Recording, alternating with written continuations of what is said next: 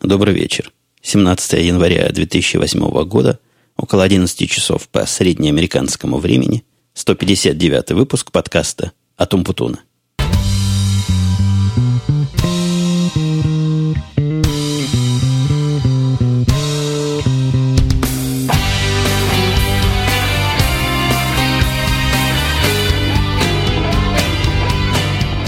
Настолько я сегодня поздно сел записывать – Хотя вы, наверное, можете помнить, если слушали мои подкасты где-то полугодичной, годичной давности, когда-то такое время для меня было самое что на есть обычное. Вот сейчас я разленился и записываю в течение частенько светового дня, вырывая часок, иногда больше, чуть-чуть, иногда меньше от рабочего своего полдня. Но вот сегодня никак не вырвал.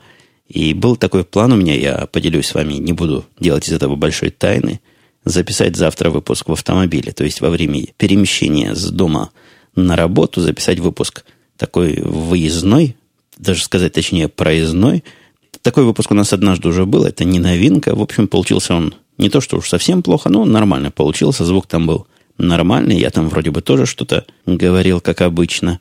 Но вот с учетом того, что и прошлый выпуск был не совсем стандартный, а еще с третьей стороны я как-то соскучился по своей студии, где, конечно, приятно посидеть и поговорить в микрофон, в мой любимый микрофон. Поэтому вот вышло вот так, записываю вечерком. Семья никуда не делась, семья вся моя здесь. Как-то девочка немножко приболела, и от этого лечь пошла спать рано. А жена ее укладывала, укладывала, и настолько укладывала, что и сама тоже там отключилась. Вот у нас в момент записи где-то 10.30, 10.20. Дети, а детей у меня теперь взрослых удвоенное количество – я думаю, вы помните, я рассказывал о том, что Girlfriend собиралась приезжать в понедельник, как собралась. Так и приехал, но вот едва-едва до нас не, не доехала.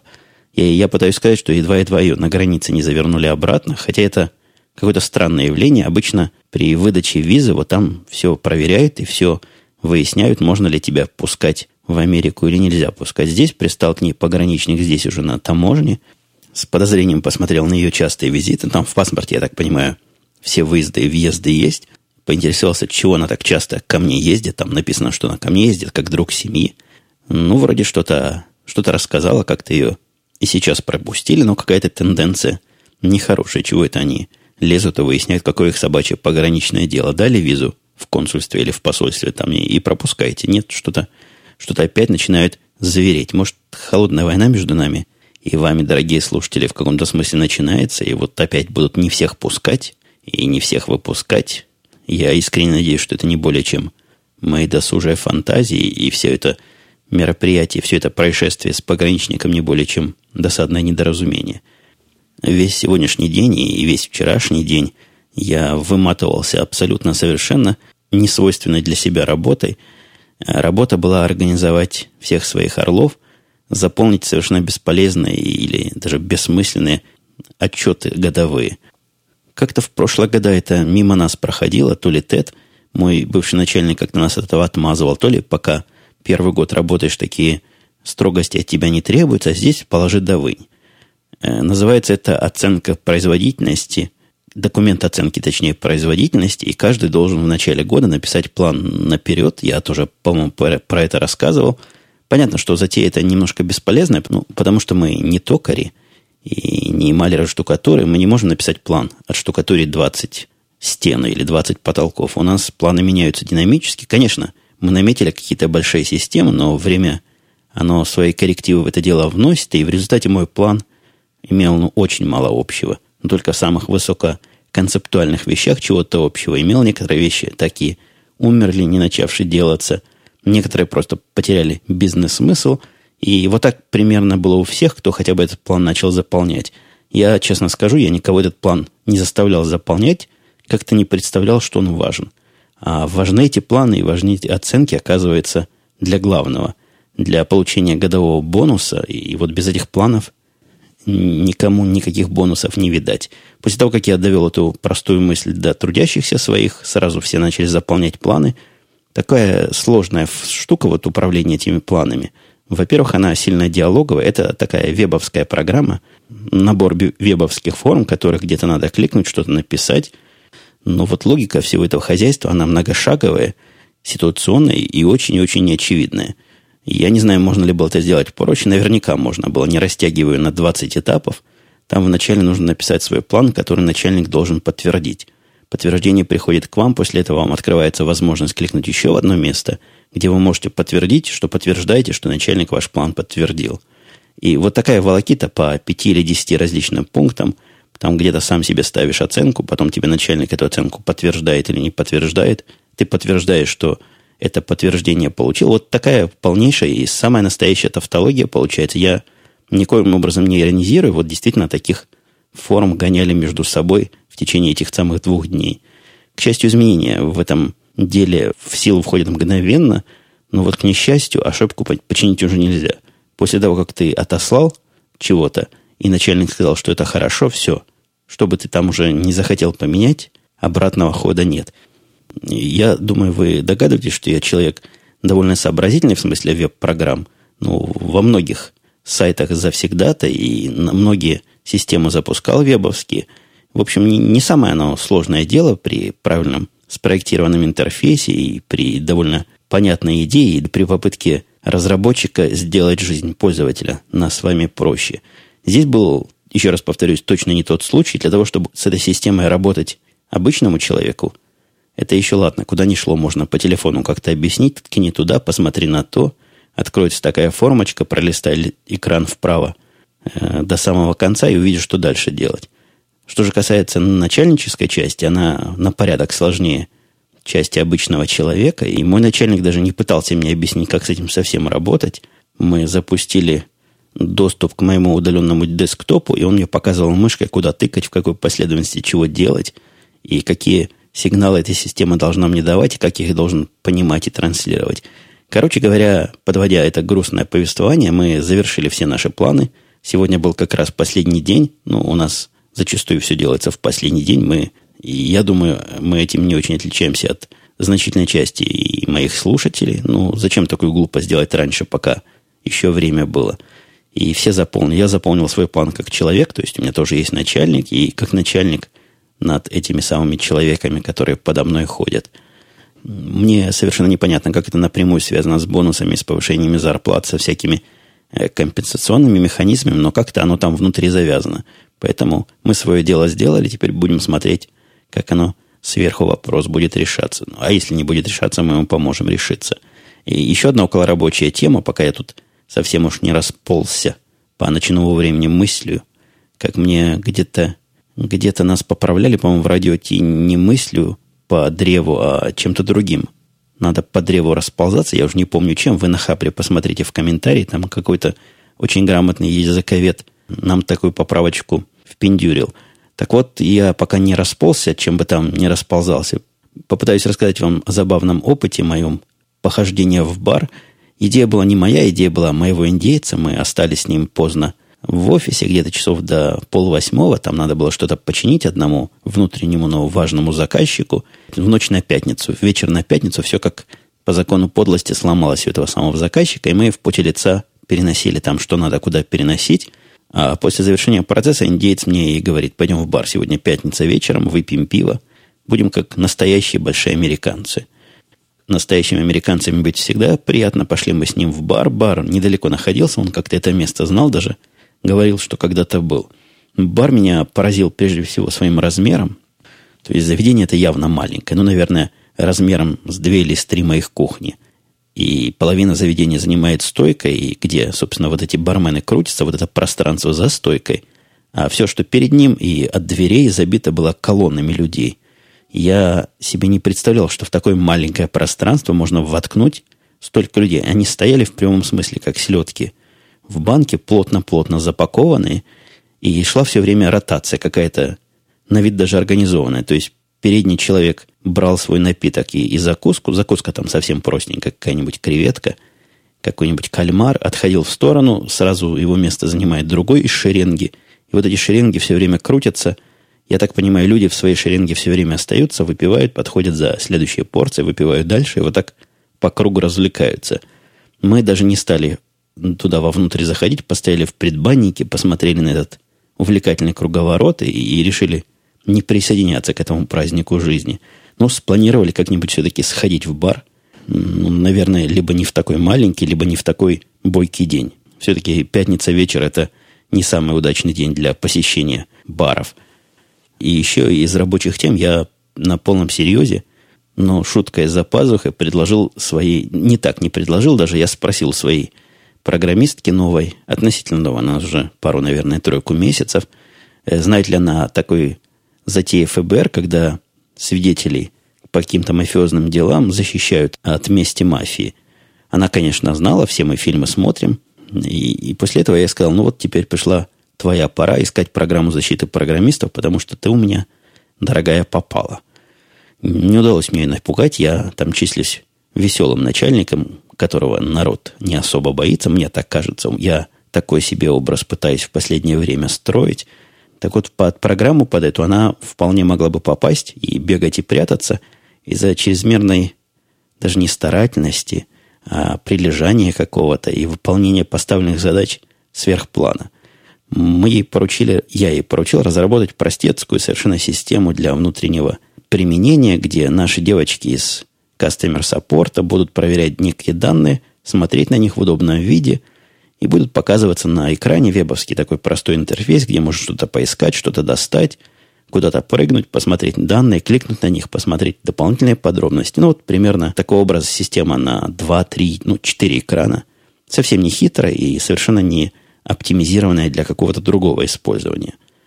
И я ожидал, что она нечто напишет мне за пару-тройку дней. Возилась она с этим больше, чем неделю, чем меня удивило. Но когда я посмотрел на результат ее труда, я, в общем, понял, откуда все эти дни она осваивала такой очень, как тут говорят, секси toolkit. И в результате получилось это приложение, это программа, этот веб-сайт, веб-страница, которую она нарисовала, ну, красивые до невозможности, очень активные, динамические. В тех местах, где данные показываются, можно эти колоночки сортировать, по-всякому драгать дропать. Ведет себя как настоящая программа, хотя я у нее такого не просил. И это была первая часть. Это была ее ошибка, ее часть ошибки. Моя же часть ошибки была, когда я показал это дело начальнику, ну, исключительно как человеку техническому. Вот, мол, посмотри, что можно сделать за недельку-две – вроде как программа, а в самом деле работает в вебе. Вот такая красотища необыкновенная. И он посмотрел, посмотрел, сказал, да, красота необыкновенная, мы будем это дело переводить. Теперь это будет не внутренний продукт, а внешний. Я такую красоту хочу всем показывать. И давайте делать из него настоящий продукт. Ну, а настоящий продукт, как некие технически продвинутые слушатели подкаста, мы его могут догадаться, он от внутреннего отличается не только привлекательным внешним видом, но и многим-многим другим чего там должно сделаться сзади. И вот это самое сзади для этого продукта абсолютно не для того было описано. То есть это было нечто, чем будут пользоваться один, два, ну пять наших внутренних работников, а теперь оно переросло совершенно в другой продукт. У меня вызывает определенные сложности объяснить своему начальнику, хотя человеку техническому продвинутому, в чем же, собственно, сложности и почему вот эту всю красоту нельзя прямо сейчас пускать наружу, и почему нельзя чуть-чуть переработать, как он думает, чуть-чуть, и, и людей сюда пускать, все будут радоваться, все будут кликать, и эти все менюшки видите, данные интересные получать. Ну, вроде бы я объяснил и выпросил еще времени, но вот такая инициатива с ее стороны и неуместное хвастовство с моей стороны, оно, видите, наказуемо абсолютно лишней дополнительной работы. Ну, работа, она дополнительно не бывает. Вместо одной работы всегда втесняется другая, но вот такой неожиданной работы, разработка системы, которая нам ни к силу, ни к городу и никогда не планировалась, и никогда писаться не собиралась вот в таком общественно открытом виде. И я, по-моему, в начале подкаста заикнулся, что собираюсь завтра ехать на работу. Да, я говорил об этом, когда обсуждал идею записи в машине этого не превратившуюся идею в реальность. Так вот, еду я на работу для того, чтобы поговорить, провести, точнее, интервью еще с одним работником. Вы... Я, по-моему, в прошлый раз рассказывал, что я интервьюировал веб-девелопера – молодого и активного, не помню, говорил я или нет. Предполагаю, что говорил, но как ни крути, я его доинтервьюировал в прошлый раз, и он согласился на наше предложение, начинает работать во вторник, так что во вторник я, я еще раз езжу на работу, ну, вторник это мой практически стандартный день, а вот завтра у меня встреча с потенциальным системным администратором. То есть повалил народ просто головами вперед, и охота на новых работников идет опережающими темпами. Завершим пятилетку в четыре года буквально.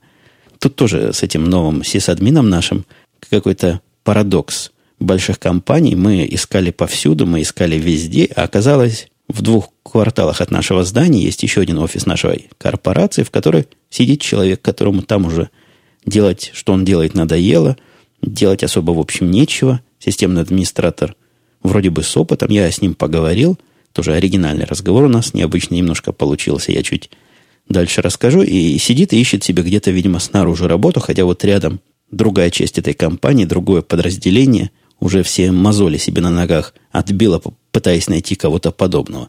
Каким-то чудом мы с ним связались, я так точно механизма этого не понимаю, каким-то таким кухонным способом. Я сказал, по-моему, это началось с того, что я сказал нашему компьютерному человеку, там у нас есть человек по десктопам в здании, с которым мы иногда контактируем, он помогает мне чего-то перенести, когда надо какую-нибудь тележку привезти, но к нашим компьютерам он не имеет права прикасаться, вот он совсем из другого подразделения.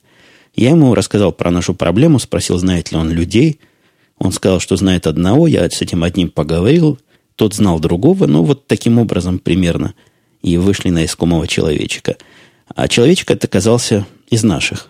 То есть у нас с ним, видимо, общая доисторическая родина, и, судя по выговору, может, вообще даже и из Москвы. И я, когда ему позвонил, я знал, что имя его Игорь, но ничего кроме имени не знал, то есть откуда он, а, где он, кем работал. Резюме свое он мне не присылал, потому что, как он мне сообщил по имейлу, по-моему, резюме у него устарело, и он предпочитает со мной просто голосом поговорить. Тем более у нас процесс такой неформальный, внутренний, как бы между своими разберемся. Я позвонил ему и произнес этот Игорь. Ну, а не Игорь произносится как Игорь. Какой-нибудь с твердой такой раскатистой «р» в конце. Я произнес Игорь, как все мы с вами произносим, и он в ответ совершенно, видимо, автоматически сказал «да», и мы с ним начали разговаривать по-русски. Это совсем непростой момент, можете не смеяться, перехода с незнакомым человеком по телефону а, при разговоре на русский язык, потому что как-то не знаешь, в какой момент перейти. То есть, когда ты уже по акценту чувствуешь, что с той стороны тоже русский, но это определенное усилие, и как-то даже иногда неловко. Может, тот человек уже по-русски разучился разговаривать, или, например, стесняется этого дела, или по каким-то другим причинам не хочет.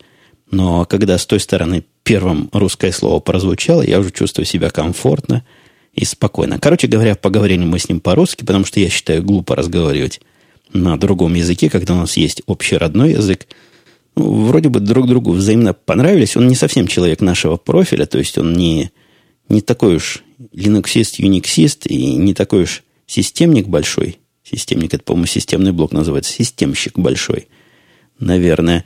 Но человек любопытный. Он из IT-специалистов широкого профиля, то есть и программку какую-то на Visual Basic, на Perl может написать, и компьютер починить, и сервер какой-то установить.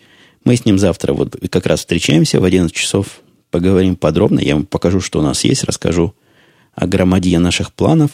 Посмотрим, получится или нет, но у меня есть явное стремление вот после телефонного разговора с ним его к нам приписать. Ну, то есть получится у нас своеобразный внутренний хайер, то есть внутреннее трудоустройство, это даже как-то особо ценится, ну, видимо, потому что не надо никаким рекрутерам внешним платить денег.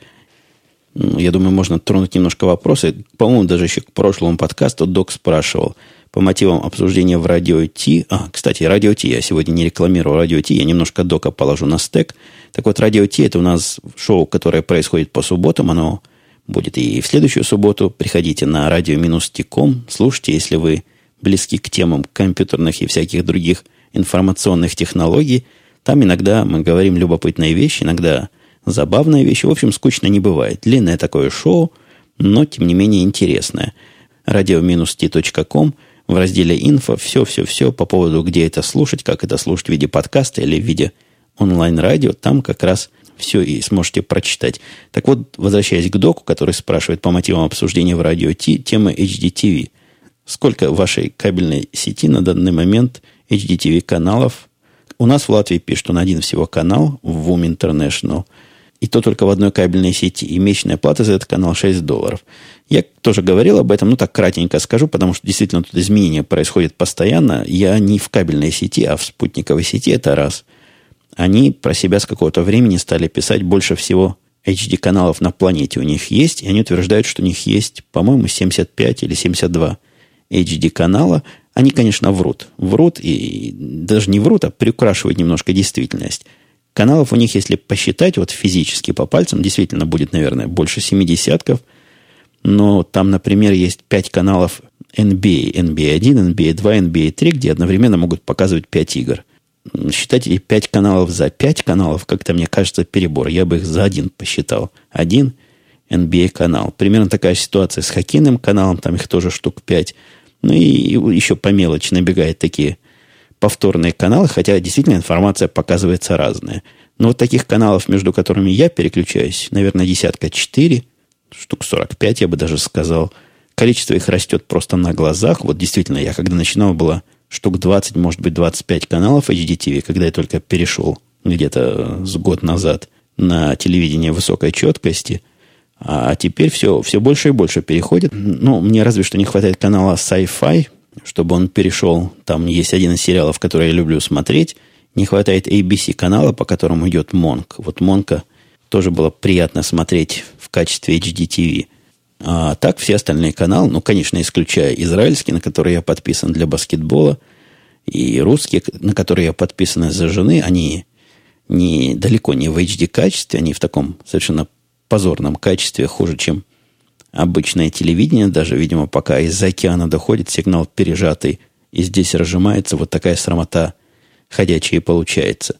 Плата за все эти каналы, тоже я это озвучивал, она 20 долларов, не зависит от того, сколько HD каналов, то есть апгрейд с обычных каналов на HD стоит 20 долларов, и все, что у них есть в HD, вы получаете. Но если, конечно, на соответственный канал подписан. То есть, если есть у вас Discovery в вашей базовой подписке, то после этого появится и Discovery высокой четкости.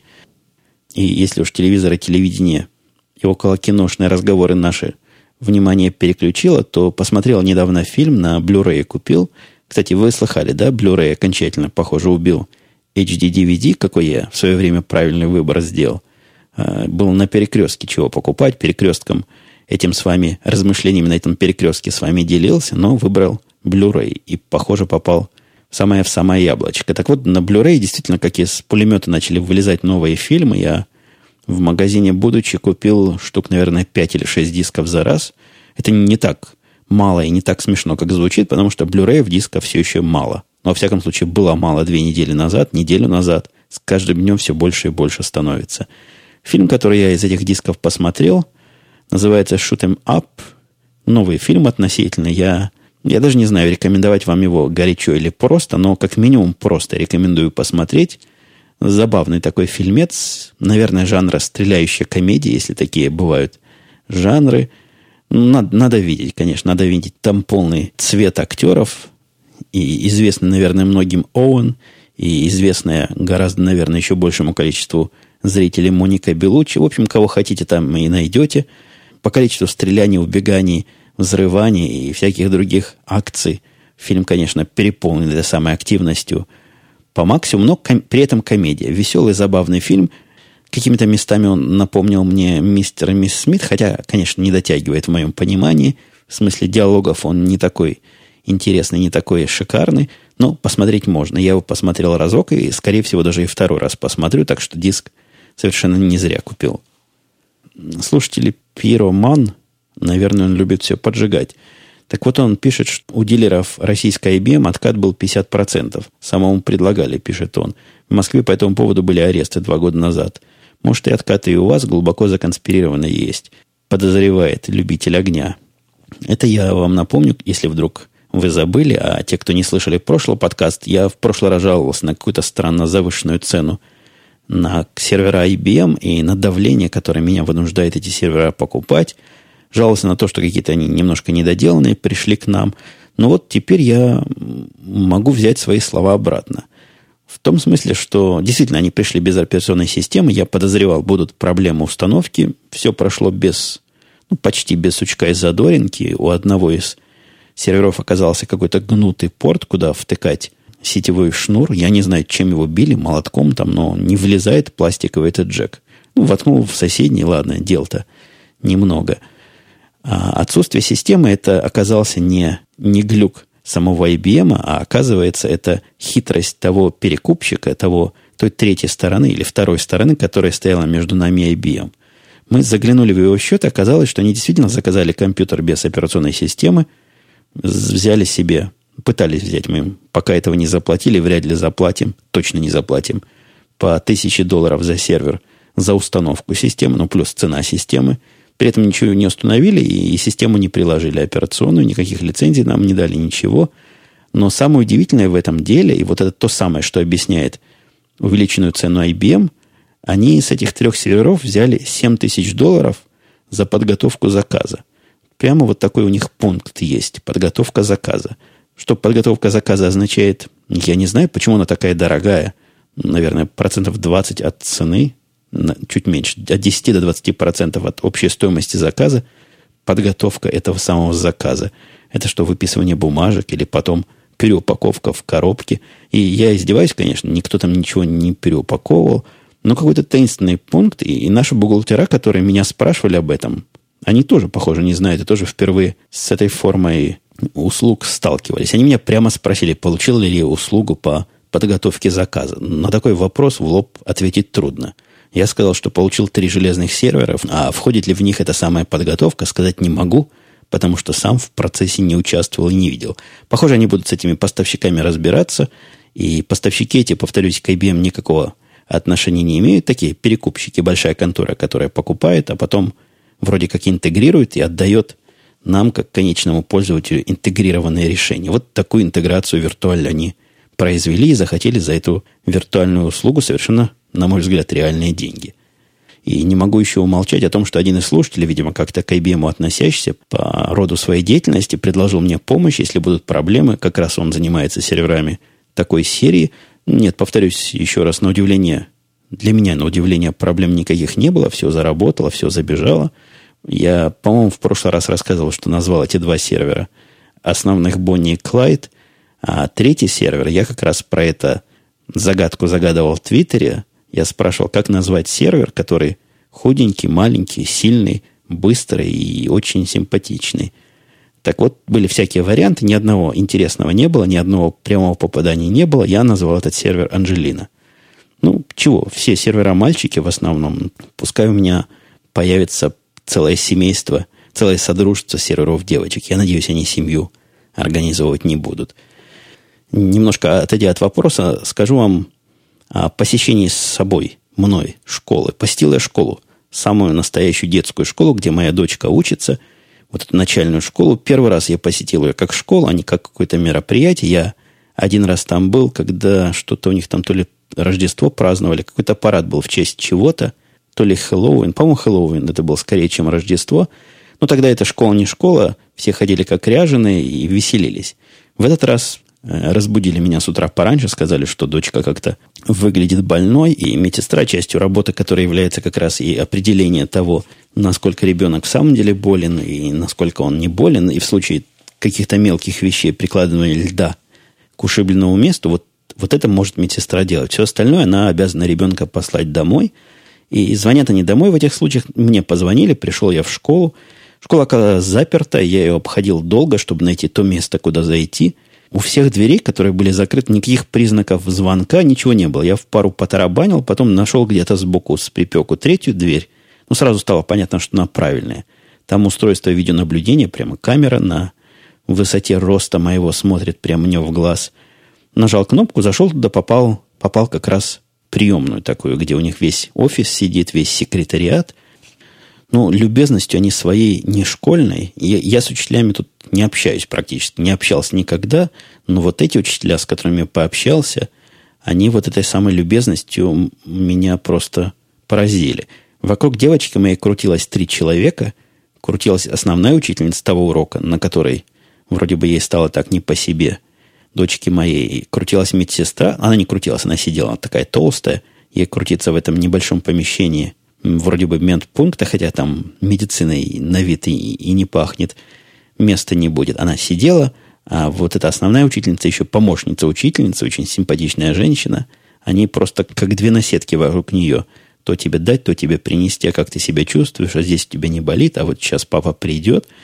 Ублажали ее своим кудахтанием, я так понимаю, до моего прихода и сдали мне с рук на руки, рассказали все признаки. Вот тут она чесалась, тут у нее какая-то сыпь появилась, тут у нее, значит, вот такое. У нее ангина, в конце концов, такая оказалась, которая как-то и наружу в виде сыпи видна. Ну, вот такая, такая вот любезность. Ну, вот в эту тему у меня последний комментарий от RE7. Последний, потому что здесь у меня в бэкграунде позвонил мой мальчик и попросил уже забрать его из кино. Он там, вы помните, с девочкой со своей в кино, а морозится тут у нас минус 11 градусов. Пешком не дойдешь. Туда он поехал на автобусе, обратно отца родного просит. Так вот, последний комментарий от слушателя РЕС-7. Он написал мне следующую загадочную фразу. Орнитозы, пишет он, группа болезней птицы человека, вызываемая вирусоподобными возбудителями хламидиями, относится к зоотропонозам. Впервые описано в 1875 году, а потом французский ученый Маранж назвал заболевание пситокозом. Господи, я этих слова даже выговаривать не могу. И я не сразу понял, к чему это он все. А он, оказывается, все это к болезням, которые от попугаев к людям передаются. Я в прошлый раз то ли так туманно сказал, то ли так небрежно выразил свою мысль, рассказывая о подарочном попугае, что, видимо, возникло впечатление, что попугай настоящий. Нет, нет, попугай совершенно не настоящий, он механический, электронный, но точно не живой. И я надеюсь, вот эти пситокозы через него не передаются. У меня еще осталась масса вопросов неотвеченных и масса тем не охваченных. Пожалуй, они пойдут в следующий выпуск. Я на этом буду это оперативненько заканчивать. Прощаться с вами до следующей недели. Все. Пока. Услышимся. А я поехал за своим ребенком.